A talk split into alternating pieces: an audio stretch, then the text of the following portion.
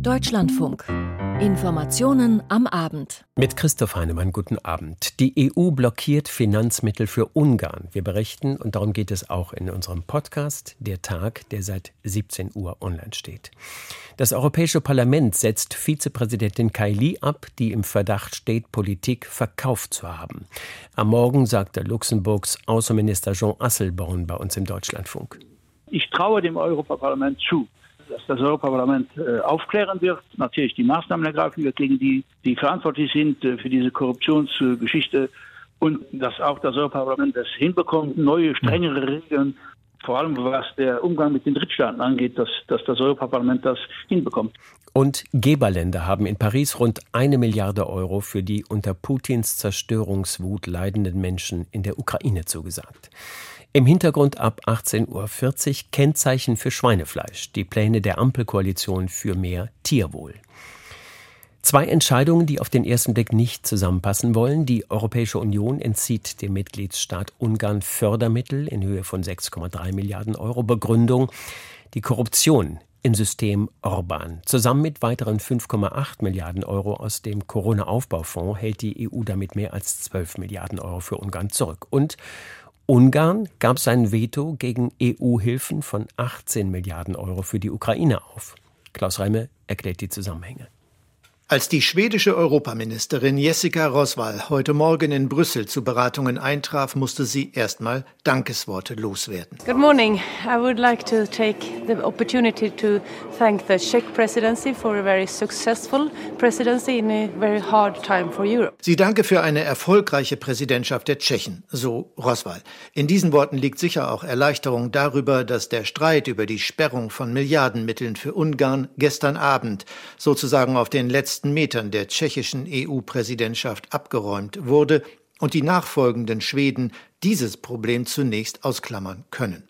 Die Einigung im Kreis der EU-Botschafter am späten gestrigen Abend ist nur im Paket zu bewerten. So gesehen war es ein Deal, der da zwischen Budapest und dem Rest der EU zustande gekommen ist. Möglich wurde das, weil Viktor Orban Blockaden gegen die Freigabe von 18 Milliarden Euro Hilfsgeldern für die Ukraine und die Einführung einer globalen Mindeststeuer für Milliardenkonzerne aufgab. Im Gegenzug erklärten sich die EU-Mitgliedsländer bereit, dem ungarischen Corona-Wiederaufbauplan zuzustimmen. Damit fließt noch kein Geld, dadurch verfallen aber auch keine Mittel zum Jahresende. Vier Milliarden Euro waren so aus Sicht Ungarns gefährdet. Letztlich kommt unter diesen Umständen dann die notwendige qualifizierte Mehrheit zustande, um Budapest Milliarden aus dem Haushalt vorzuenthalten, so lange bis Auflagen der EU in Sachen Rechtsstaatlichkeit und Korruptionsbekämpfung erfüllt sind. Staatssekretärin Anna Lührmann würdigte die Einigung als historisch, da der Rechtsstaatsmechanismus nun zum ersten Mal zur Anwendung kommt. Lührmann wies noch einmal darauf hin. Gelder werden erst ausgezahlt, wenn weitere Fortschritte beim Thema der Rechts Rechtsstaatlichkeit erzielt werden.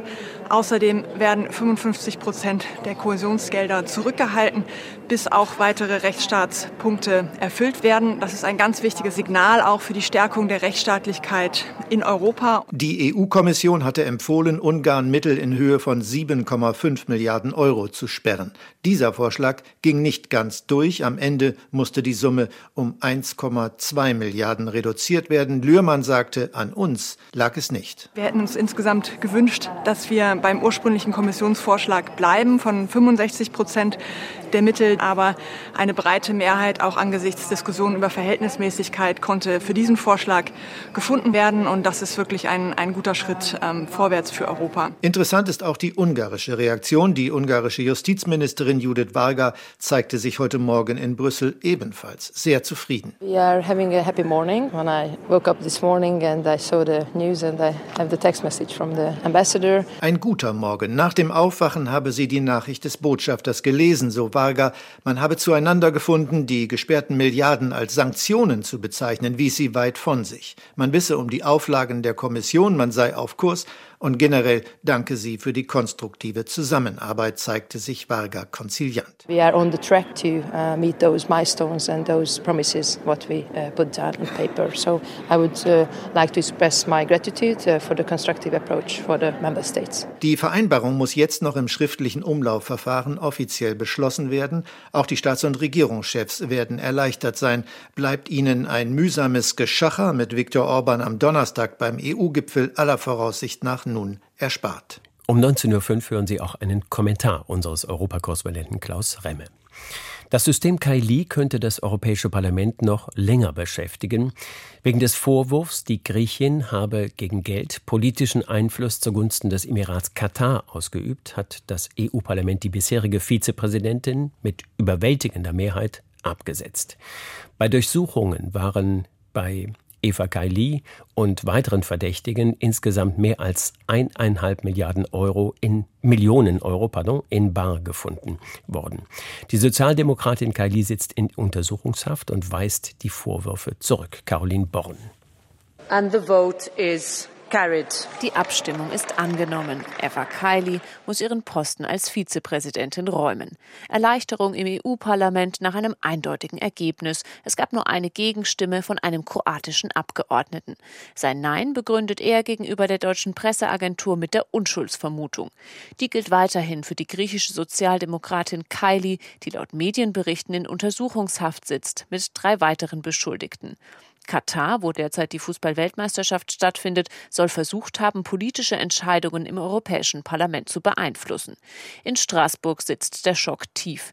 Schwer in Worte zu fassen sei es, wie traurig und wütend er sei, sagt Jeroen Lenaers, Konservativer aus den Niederlanden. The news over the past days looked like a bad Netflix film. Bags of cash, raided offices die Nachrichten der letzten Tage hätten sich für ihn wie ein schlechter Film angefühlt.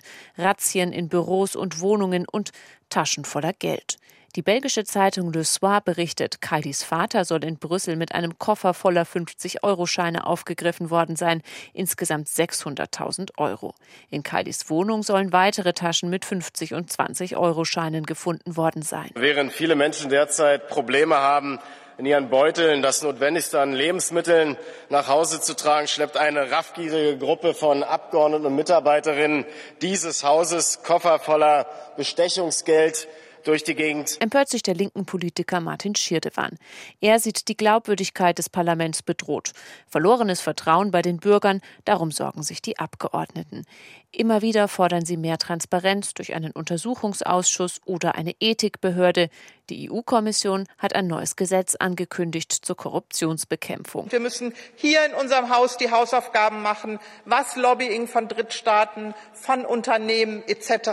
angehört, sagt Gabi Bischoff als SPD-Politikerin Mitglied der sozialdemokratischen Fraktion, die Eva Kaili mittlerweile ausgeschlossen hat. Erik Marquardt von den Grünen mahnt, nun nicht mit dem Finger auf die Sozialdemokraten zu zeigen. Ich glaube, das ist das Wichtigste, was wir gerade tun können, dass wir verstehen, dass zwar nur wenige an diesem Skandal Schuld haben, aber dass wir alle die Verantwortung haben, dass sowas nie wieder vorkommt. Für Nikolaus Fest von der AfD sind Nichtregierungsorganisationen das Problem. Sie seien häufig zum Zweck der Geldwäsche da. Einer der Verhafteten war Gründer der NGO Fight Impunity, ein anderer Generalsekretär von No Peace Without Justice. Beide NGOs hatten wie praktisch die gleiche Adresse. Genau diese Strukturen sind das Einfallstor für alle Arten der Korruption. Ob die aktuellen Ermittlungsergebnisse erst der Anfang sind und sich der Kreis der Beschuldigten noch erweitert, diese Frage schwebt über der Parlamentsdebatte. Der Platz der griechischen Abgeordneten Eva Kaili bleibt leer. Sie sei unschuldig, beteuert ihr Anwalt im griechischen Fernsehen und habe mit Geldflüssen aus Katar nichts zu tun. Unsere Europakorrespondentin Caroline Born.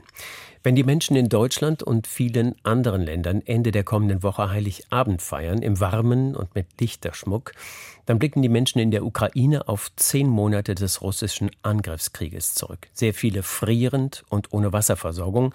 Die lässt der Machthaber in Moskau weiter planmäßig zerstören. Am Boden bekommen Putins Truppen nicht mehr viel zustande, deshalb hält er sich an den Zivilisten schadlos. Die Bundesregierung verweigert weiterhin die Lieferung von Kampfpanzern trotz der Forderung von Grünen und Liberalen. Vor diesem Hintergrund haben Geberländer heute in Paris Geld für die Notversorgung der Ukrainerinnen und Ukrainer zugesagt. Stefanie Markert. Ein schöner Erfolg, den Frankreichs Präsident Macron verkünden konnte. Euh, Dank unserer Konferenz Solidarisch mit dem ukrainischen Volk haben wir mehr als eine Milliarde Euro an Hilfen zusammenbekommen. Keine Kredite, sondern Spenden und Sachhilfe für den Winter im Bereich Energie, Wasser, Ernährung, Medizin und Transport, die eine neue Plattform koordinieren soll. Und mehr als der ukrainische Präsident Zelensky an Soforthilfe genannt hatte, um zu präzisieren, die Ukraine benötige bis zum Ende der Heizperiode aus der EU Stromlieferungen im Wert von 800 Millionen Euro. Zugeschaltet per Video dankte er Frankreich. Sie haben aus diesem Tag einen Tag der Ukraine in Frankreich gemacht. Jetzt fühlen wir, wie stark wir zusammen sind. Danke für die Konferenz. Frankreichs Chefdiplomatin betonte zudem, man habe den Freundeskreis der Ukraine erweitern wollen. Es seien Länder gekommen, die man nicht so oft auf Hilfskonferenzen finde. Colonna nannte Indien, Katar und Kuwait, Indonesien und Kambodscha, die Türkei. Wo aber war China? Die Einladungen haben wir mit der ukrainischen Seite abgesprochen. Sie basieren auf einem Vorschlag, den ich meinem ukrainischen Amtskollegen gemacht habe. Außer den anwesenden Ländern haben wir keine anderen eingeladen. Die EU war vertreten. Kommissionspräsidentin von der Leyen kündigte an, über die Hälfte der benötigten energiesparenden 50 Millionen LED-Leuchten für die Ukraine zu kaufen und noch in dieser Woche ein neues Umschlaglager in Polen zu übergeben, das die Hilfsgüter schnell in die Ukraine weiter transportiere.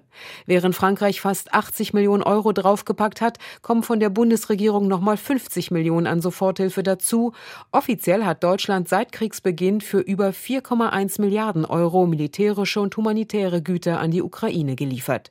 Zelensky forderte auch neue Militärhilfe, um die Luftabwehr zu stärken, sonst scheint alle Winterhilfe in Gefahr. Auch die deutsche Bevölkerung hilft. Bundesaußenministerin Annalena Baerbock in Paris. So kurz vor Weihnachten ist allen Menschen klar, dass während wir uns auf Weihnachten vorbereiten, Menschen in der Ukraine um ihr Überleben kämpfen. Und daher mein herzlicher Dank an all diejenigen, die ganz konkret gespendet haben. In Paris purzelten die Hilfszusagen nur so. Die internationale Atomenergiebehörde zum Beispiel wird Experten schicken, um fünf ukrainische Kernkraftwerke zu sichern, auch die von Russland besetzte Zentrale in Saporosje. Am Nachmittag eröffnete Präsident Macron Teil 2 der Konferenz bilaterale französisch-ukrainische Wirtschaftsgespräche.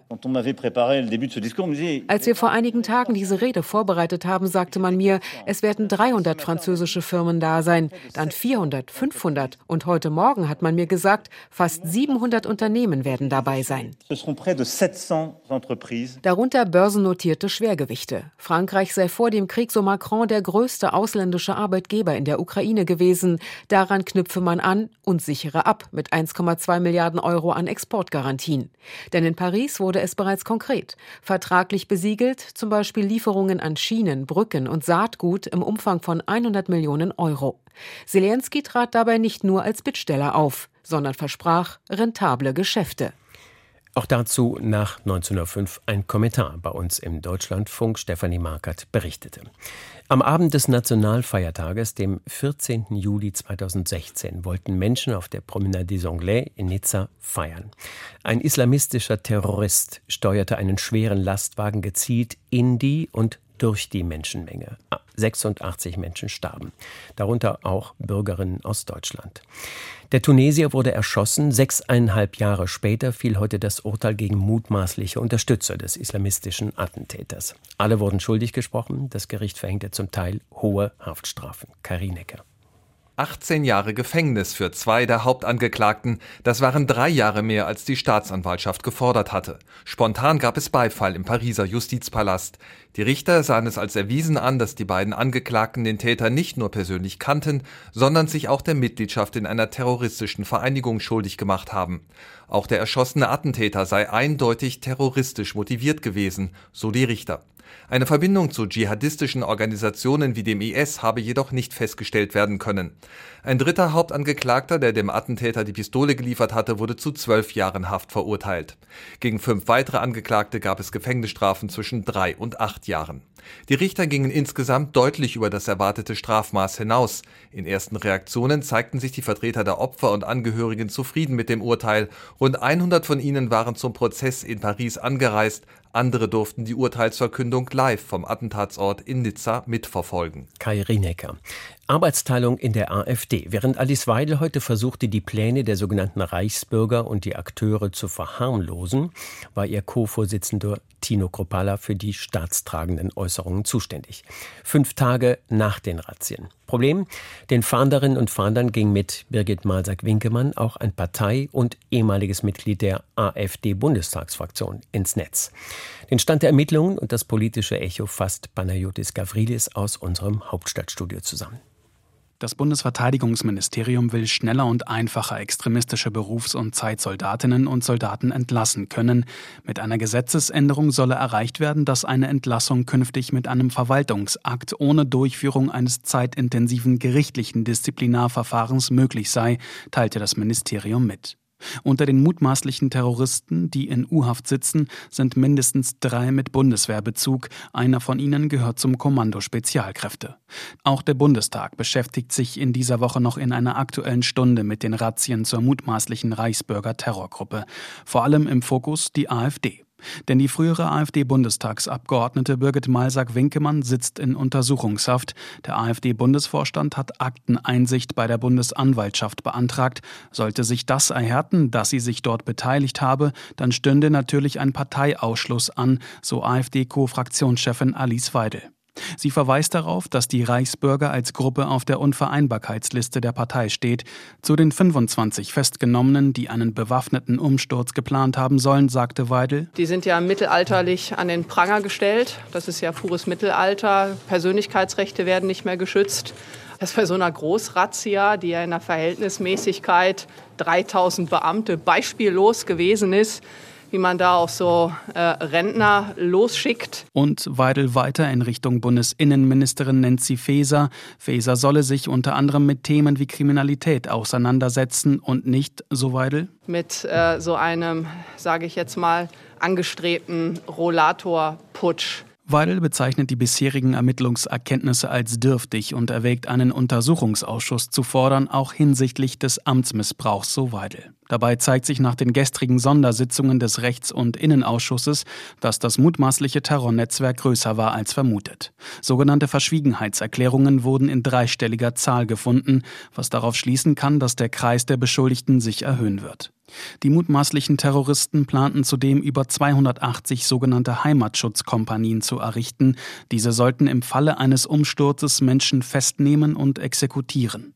Mindestens 200.000 Euro in Bar sind gefunden worden, zudem Gold und Silber, über 90 Waffen, darunter 19 Pistolen, 25 Langwaffen und 11 Armbrüste. Das ist hier kein Kabarett, das ist hier kein Spaß, sondern das ist eine ernsthafte Bedrohung unserer Sicherheit. So Unionsfraktionschef Friedrich Merz. SPD-Fraktionschef Rolf Mützenich fordert eine klare Abgrenzung der AfD zu Reichsbürgern und Christian Dörr, Fraktionsvorsitzender der FDP-Fraktion, spricht davon, dass es der AfD um die Abschaffung der parlamentarischen Demokratie ginge. Wir werden sehr klar die Verantwortlichen auch benennen. Es muss eine klare Distanzierung sein und die AfD muss dafür Sorge tragen, dass solche Personen, dass auch solche Überlegungen in der AfD keinen Platz haben. Die Feinde der Demokratie, sie sitzen bereits heute im Deutschen Bundestag in Form der AfD-Fraktion. Dürr hält zudem nicht viel davon, wie er sagt, Seitendebatten zu führen und meint damit die Pläne der Bundesinnenministerin Faeser. Faeser will das Waffenrecht strenger fassen und extremistische Beamtinnen und Beamte schneller aus dem Staatsdienst entfernen lassen. Panayotis Gavrilis. In Brandenburg und weiteren Bundesländern haben Ermittlerinnen und Ermittler heute Wohnungen mehrerer Mitglieder der sogenannten letzten Generation durchsucht. Der Klimaaktivistengruppe wirft die Staatsanwaltschaft die Bildung bzw. Unterstützung einer kriminellen Vereinigung vor. Die Gruppierung kritisierte die Durchsuchung scharf und stellte klar, dass sie ihre Aktionen fortsetzen wolle. Christoph Richter. Betroffen waren nach Angaben der Staatsanwaltschaft im brandenburgischen Neuruppin Wohnungen und andere Räume, wie es heißt, in Bayern, Baden-Württemberg, Brandenburg, Hessen, Niedersachsen, Mecklenburg-Vorpommern und Sachsen. Nach Angaben der Klimaaktivisten wurden elektronische Geräte wie Laptops und Handys konfisziert, außerdem auch Plakate. Es werde wegen des Verdachts der Bildung einer kriminellen Vereinigung ermittelt, heißt es bei der zuständigen Staatsanwaltschaft Neuruppin. Grund seien demnach mehrere Attacken von Klimaaktivisten auf Anlagen der Erdölraffinerie PCK Schwedt, dem wichtigsten Treibstofflieferant für die Tankstellen in Nordostdeutschland und Westpolen. Bei den Aktionen der Aktivisten sei unter anderem die Ölzufuhr unterbrochen worden. Die Bildung einer kriminellen Vereinigung könne dadurch gegeben sein, wenn sich Beschuldigte wiederholt zu Straftaten verabredeten. Die CDU-Fraktion im Brandenburger Landtag begrüßt das Vorgehen der Staatsanwaltschaft. Man sehe die Aktionen der Gruppe Letzte Generation mit Sorge, sagt Fraktionschef Jan Redmann. Das ist umso besorgniserregender, wenn kritische Infrastrukturen gefährdet werden, wenn äh, Flughäfen ihren Betrieb einstellen müssen, wenn die Energieversorgung gefährdet wird, wenn Kraftwerke vom Netz gehen müssen. Da können Menschenleben gefährdet werden und da können große Schäden durch entstehen. Der Zweck heilige nicht die Mittel, so Christdemokrat Redmann weiter. Es gebe in Deutschland vielerlei grundgesetzlich gesicherte Möglichkeiten, seinen Protest zu artikulieren, aber niemand hätte das Recht, die Freiheit anderer einzuschränken. Die Grünen im Brandenburger Landtag lehnen die Aktion der Klimaaktivisten ab, so richtig die Ziele auch seien, sagt Benjamin Raschke, Grünen Fraktionschef. Er warnt jedoch davor, Klimaaktivisten und Rechtsextreme wie die Reichsbürger jetzt in einen Topf zu werfen. Klimakleber sind keine Terroristinnen und keine Terroristen und wir müssen uns vor allem in der Debatte fragen, warum sind wir denn in der Situation, dass Menschen zu diesen Mitteln greifen? Darüber wird aus meiner Sicht zu wenig gesprochen und geredet. Dazu möchte ich dazu auffordern, dass wir auch wieder mehr darüber reden, was passiert denn in Sachen Klimaschutz und was muss dann vorangehen. Brandenburgs Justizministerin Susanne Hoffmann, CDU, erklärt, dass für rechtswidrige Blockadeaktionen oder andere gefährliche Sabotagehandlungen in einem Rechtsstaat kein Platz sei. Unser Landeskorrespondent Christoph Richter. Als er in den Bundestag einzog, standen noch Schreibmaschinen in den Büros. US-Präsident Richard Nixon besuchte Mao Zedong in Peking und in München endete die als Sommermärchen geplanten Olympischen Spiele mit dem Überfall arabischer Terroristen. Seit einem halben Jahrhundert trägt der CDU-Politiker Wolfgang Schäuble den Zusatz MdB, Mitglied des Bundestags. Schäuble hat sehr hohe Staats- und Parteiämter bekleidet, aber nicht das höchste oder das wichtigste. Jörg Münchenberg. Als Wolfgang Schäuble am 13. Dezember 1972 als einfacher Abgeordneter in den Deutschen Bundestag kam, hat niemand geahnt, dass er dieses Amt einmal 50 Jahre ununterbrochen ausüben würde. Immer direkt gewählt in seinem Wahlkreis Offenburg. Seither hat er viele Ämter inne gehabt, doch sein Credo blieb stets das gleiche. Demokratie und äh, Parlamentarismus heißt ja auch immer Streit und Wettbewerb.